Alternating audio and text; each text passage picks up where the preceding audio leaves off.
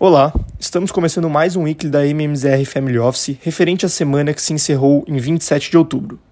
Primeiramente, no continente europeu, no início da semana tivemos dados de atividade sendo divulgados, reforçando a desaceleração econômica por efeito do aperto da política monetária. Na Alemanha, o PMI composto caiu de 46,4 pontos em setembro para 45,8 pontos em outubro.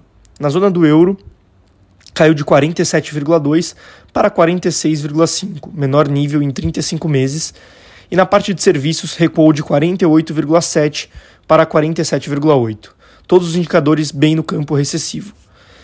Do lado de política monetária, o Banco Central Europeu manteve as taxas de juros em patamares máximos de vários anos durante sua reunião de outubro, marcando uma mudança significativa em relação à sua sequência de 15 meses de elevação de taxas de juros e refletindo uma postura mais cautelosa de esperar para ver entre os formuladores de política, influenciada pelo afrouxamento gradual das pressões de preços e as precauções com uma iminente recessão econômica.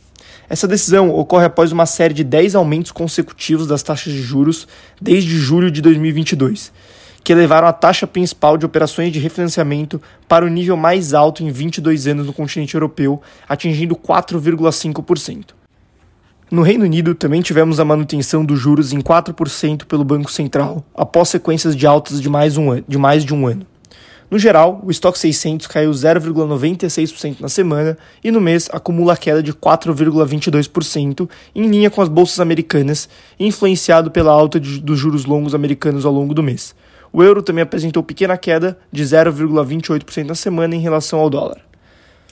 Nos Estados Unidos, o principal dado esperado era o PIB do terceiro trimestre, que seguiu forte, subindo 4,9% versus 2,1% no, no segundo trimestre com economistas acenando que o dado de atividade é bem-vindo, mas uma recessão superficial ainda não está fora de questão nos Estados Unidos.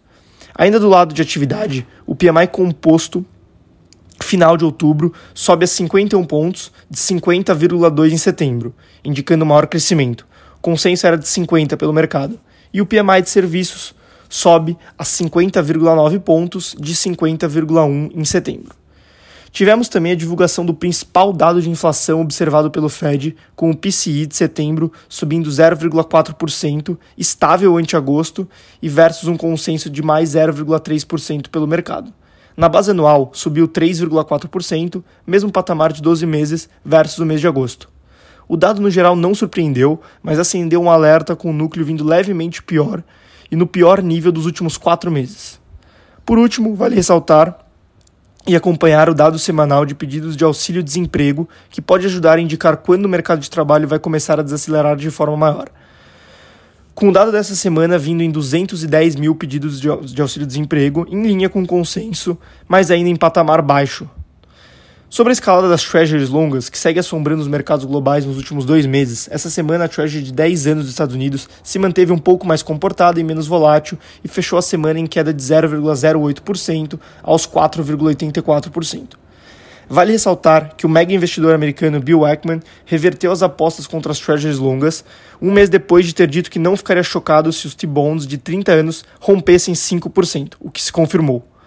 Cumprida a profecia, o gestor dos fundos da Pershing Square cobriu as suas posições e comentou no, twi no Twitter que há um demasiado risco no mundo para ficar vendido nos títulos de mais longo prazo do Tesouro. Segundo ele, a economia dos Estados Unidos está desacelerando mais, rapida mais rapidamente do que os dados recentes sugerem.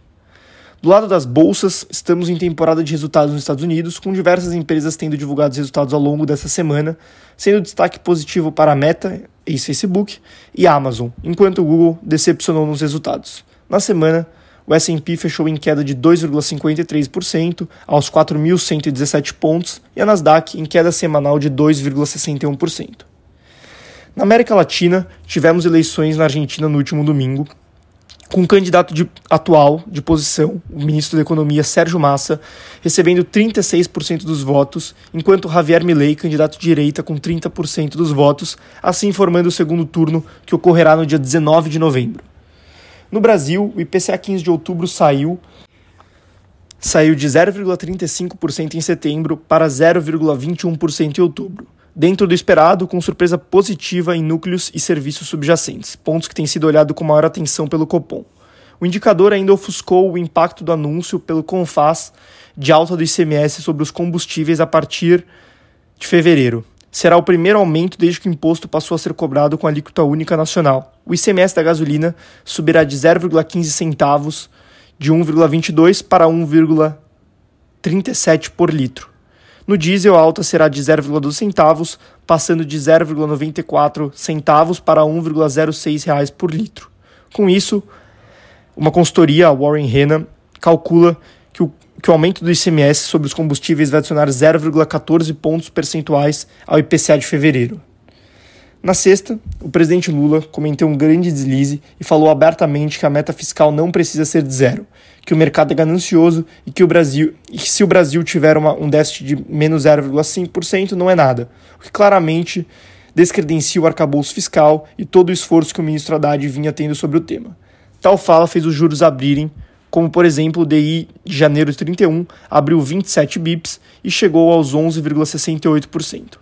As falas também impactaram as bolsas, que caíram 1,29% na sexta, mas fecharam a semana em leve alta de 0,13% aos 113.301 pontos.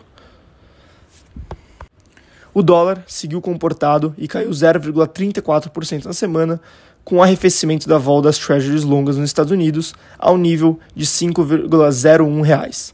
No micro, na temporada de divulgação de resultados, destaque para o anúncio da distribuição extraordinária de 2 bilhões de dólares em dividendos por parte da Vale e com um lucro 5% acima da média dos especialistas. Por hoje é só e até a próxima semana.